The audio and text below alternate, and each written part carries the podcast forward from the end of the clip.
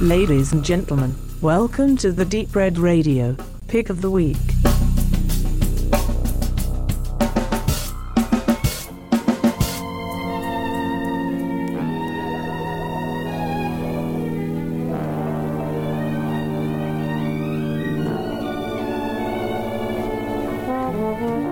Das geht ja ratzfatz bei uns. Und das, obwohl die Woche vollgepackt wurde mit Content und Termin.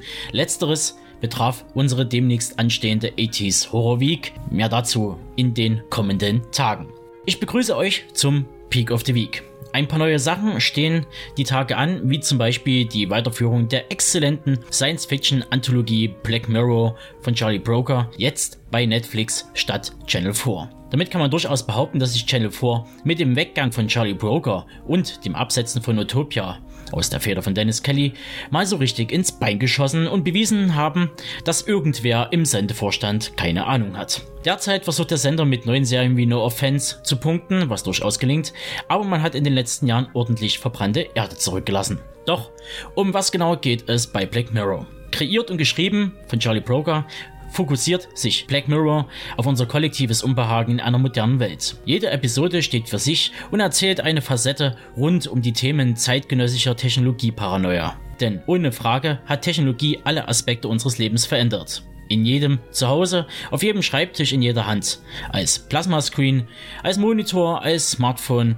ein schwarzer Spiegel, eben ein Black Mirror, der unsere Existenz im 21. Jahrhundert reflektiert. Die von Broker erdachte Welt, die bereits in Staffel 1 und 2 zum Tragen kommt, bietet uns keine fernen Welten mit außerirdischen Rassen und interplanetaren Konflikten, sondern zeigt uns eine Vision, die vielleicht nur 15, 20 oder 30 Jahre in der Zukunft liegt. Daniel Yoga betitelte Black Mirror bereits als Twilight Zone des digitalen Zeitalters.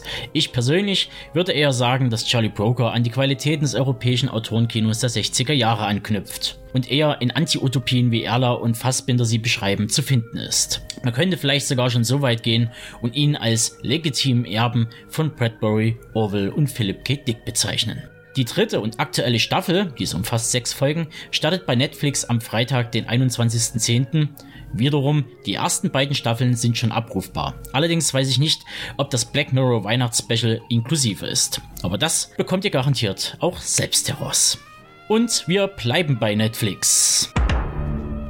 Just in dem Moment, wo die Aufnahme läuft, kommt noch eine interessante Info rein. Denn Netflix gab seine erste deutsche Produktion in Arbeit. Diese hört auf den Namen Dark und dreht sich um die Ereignisse von vier Familien einer deutschen Kleinstadt. Als zwei Kinder auf mysteriöse Weise verschwinden, wird die vermeintlich heile Welt dieser Familien aus den Fugen gerissen und ein Blick hinter die Fassaden offenbart die dunklen Geheimnisse aller Beteiligten. Im Verlauf der zehn einstündigen Folgen bekommt die Tragweite der Ereignisse eine neue Dimension, als die Ermittlungen zurück ins Jahr 1986 führen und die Schicksale der vier Familien auf tragische Weise verknüpft werden. In der Presseinfo heißt es, Gestern haben die Dreharbeiten zu Dark, der ersten Netflix-Originalserie, die komplett in Deutschland produziert und gedreht wird, begonnen.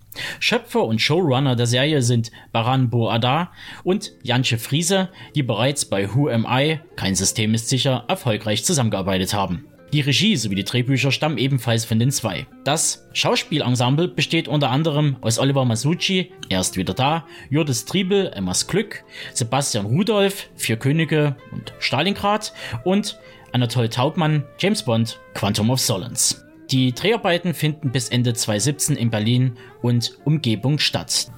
Die Showrunner Friese und Oda meinten zu Dark, für uns ist die Arbeit an einer Serie mit internationalem Format eine spannende und neue Erfahrung.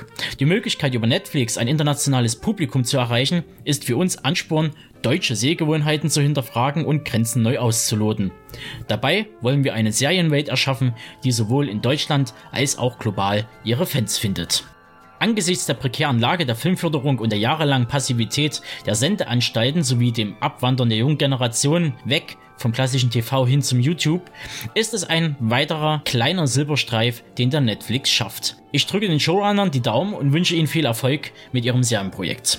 Auf das der neue deutsche Genrefilm, äh, Entschuldigung, die neue deutsche Genreserie auch international punkten kann. Ansonsten gab es in den letzten Tagen einige Neuigkeiten zu berichten. Eine davon werde ich einfach mal in voller Länge raushauen, auch wenn sie schon älter ist und die meisten schon auf dem Schirm haben sollten. Aktuelle Pressemitteilung von Sony Pictures. Der entscheidende Schritt zur vollständigen Rehabilitierung von Tanz der Teufel ist getan. Die Bundesprüfstelle für jugendgefährdende Medien, kurz BPJM, hat die seit 32 Jahren bestehende Indizierung des Horrorfilm-Klassikers The Evil Dead von 1981 aufgehoben. Bereits im August hat das Amtsgericht Tiergarten Berlin in mehreren Entscheidungen vom 20., 22. und 25. Juli verschiedene Beschlagnahmungsbeschlüsse des Films für nichtig erklärt. Die Aufhebung der Indizierung und damit das Verbot des Filmklassikers ist sowohl für Sony Pictures Home Entertainment als auch für die Fans des viel diskutierten Titels ein bahnbrechender Erfolg. Tanz der Teufel darf nun wieder überall öffentlich vertrieben und beworben werden. Filmliebhaber können den Film in Zukunft käuflich erwerben, online oder im stationären Handel. Sony Pictures Home Entertainment hat durch die Deindizierung nun die Möglichkeit, den Film auch durch die freiwillige Selbstkontrolle der Filmwirtschafts GmbH FSK prüfen zu lassen und den von Sam Raimi inszenierten Horrorklassiker in ungekürzter Fassung in den Handel zu bringen, bereitet der Filmverleiher aktuell die nächsten Schritte vor. Sobald diese abgeschlossen sind, wird Sony Pictures Home Entertainment über die geplanten Neuerscheinungen berichten. Na, wenn das nix ist, da hoffe ich, dass in nächster Zeit eine ordentliche Box mit allen Teilen nachgeschoben wird. Gerne als Mega Deluxe Edition, mir egal, denn wie heißt es so schön? Ja, ja, und da wären wir auch sogleich beim Thema. Eigentlich wollte ich schon längst eine Vorstellung zu meiner Arrow Videobestellung raushauen, aber irgendwie hat es noch nicht so recht geklappt.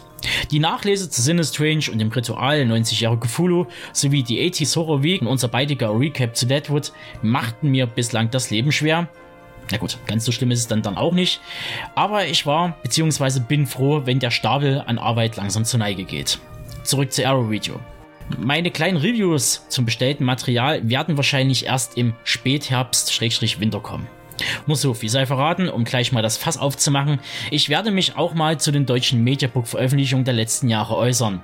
Wie man bei ausländischen Labels die Lizenzen für Bonusmaterial und Co. erwirbt, einen Untertitel sowie eine deutsche Tonspur drüber bügelt und dann das Ganze als ultra limitierte 5000 Stück umfassendes Mediabook auf den Markt wirft, um dann die Hand aufzuhalten, um pro Mediabook zwischen 35 und 40 Euro zu verlangen. Aber das ist nur meine Ansicht und soll schon einmal einstimmen auf meine Review zur Aero Video Summer Sales Aktion.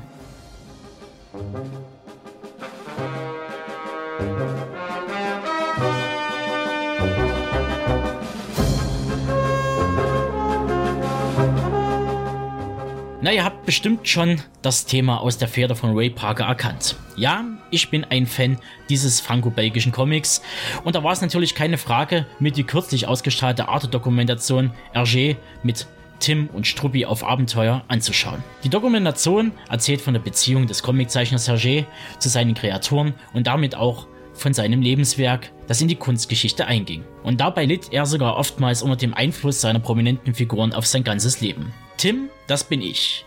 Er hat meine Augen, meine Lunge, meine Sinne, meine Eingeweide, sagte er einmal, um zu erklären, warum nach seinem Tod niemand die Abenteuer seiner Helden weiterführen dürfe. So glatt und umgänglich wie seine Figuren war er jedoch nicht, denn hinter Hergé steckt Georges Remy, ein komplexer, widersprüchlicher Mann. Georges Remy starb am 3. März 1983. Tim und Struppi, deren letztes Abenteuer 1976 erschien, nahm er mit ins Grab. In diesem Sinne kann ich euch die Doku nur wärmstens ans Herz legen. Diese wird zwar nur noch bis zum Samstag, den 22.10. in der Arte Plus 7 Mediathek zu finden sein, aber auf YouTube könntet ihr unter Umständen fündig werden. Und wer sich darüber hinaus mit Tintin beschäftigen möchte, der darf sich bedenkenlos die auf Blu-ray und DVD zu erstehende Doku auf den Sporen von Tim und Struppi von Escort Elite aus dem letzten Jahr zulegen. In der fünfteiligen Doku-Reihe begleitet man Tim durch abenteuerliche Handlungen und unternimmt anhand realer Landschaften und Personen einen Streifzug durch die Länder, die er in seinen Comics bereist hat. Zeichnungen aus den Alben werden in reale Filmsequenzen eingebettet und lassen Tim, seine Freunde sowie die exotischen Orte zu neuen Leben erwachen.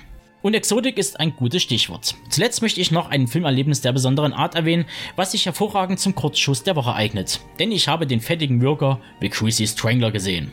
Ein Filmerlebnis für alle Sinne, das durch Mark und Bein geht. Hier ein kurzer Einblick in den Film. Ein alter Mann steht splitterfasernackt in einer Autowaschanlage und brüllt wie am Spieß. Während ihm die rotierenden Schwammwalzen altes Bratfett von dem Körper rubbeln, klatscht eine unerhört große Penisprothese links und rechts auf seine bleichen Schenkel. Was gerade klingt wie eine satirische überdrehte Charakterbeschreibung aus dem Kosmos eines Dietmar Wischmeier, entpuppt sich bei Sichtung des Cruisy Strangler als eine Mixtur aus John Waters Pink Flamingos, Edmundsons Guesthouse Paradiso, angereichert mit einem Schuss Napoleon Dynamite und serviert mit einem Hauch von Troma Flair. Die Story, knapp zusammengefasst, dreht sich um den verroten alten Mann namens Big Rooney, der gemeinsam mit seinem lethargischen Sohn Big Brayden in einem speckigen alten Haus lebt. Fett, Fett und noch mehr Fett verlangt der Kreis und schiebt es sich löffelweise in den Mund. Mit fatalen Konsequenzen. In der Nacht verwandelt er sich in den Queasy Strangler, eine von oben bis unten mit Fett zugekleisterten Kreatur, die mordend durch die Umgebung zieht. Schaut man den Trailer und liest sich währenddessen die Inhaltsangabe durch, kommt man unweigerlich zur Erkenntnis, dass dieses unangenehme Experiment eigens für eingefleischte Fans skurriler Werke erschaffen wurde. Mich ließ der fettige Würger schlichtweg ratlos und kopfschüttelnd zurück. Entweder ist Jim Hoskins Debüt seiner Zeit voraus oder ich bin zu jung bzw. zu alt dafür. Keine Ahnung. Deshalb schließe ich mich Herrn Petersens einleitenden Worten auf Filmstarts voll und ganz an, wenn er schreibt, in Jim Hoskins surreal schrulliger Komödie wie Crazy Strangler ist der Titel Programm. Und während man einen Film wie diesen tatsächlich noch nie zuvor gesehen hat, wird sich die Hälfte des Publikums wünschen, dass es dabei auch geblieben wäre. Amen. Und damit läute ich auch schon zum Ende des Peak of the Week ein. Alles weitere erfahrt ihr auf deep-red-radio.com, auf Facebook, Twitter, Soundcloud und Co. Und wir hören uns demnächst wieder, wenn es unsere Zeit zulässt oder ihr ganz doll bitte bitte sagt. Ansonsten könnt ihr uns zur 80s Horror Week lauschen, in der wir nicht nur deftige Reviews raushauen, sondern auch einen fünfteiligen Talk zum Thema präsentieren. Und bis dahin, bleibt schön frisch, sauber und so weiter. Oder, wie es Gary Alves so treffend in Men in Tights formulierte, Au revoir, auf Wiedersehen, ciao, ding dao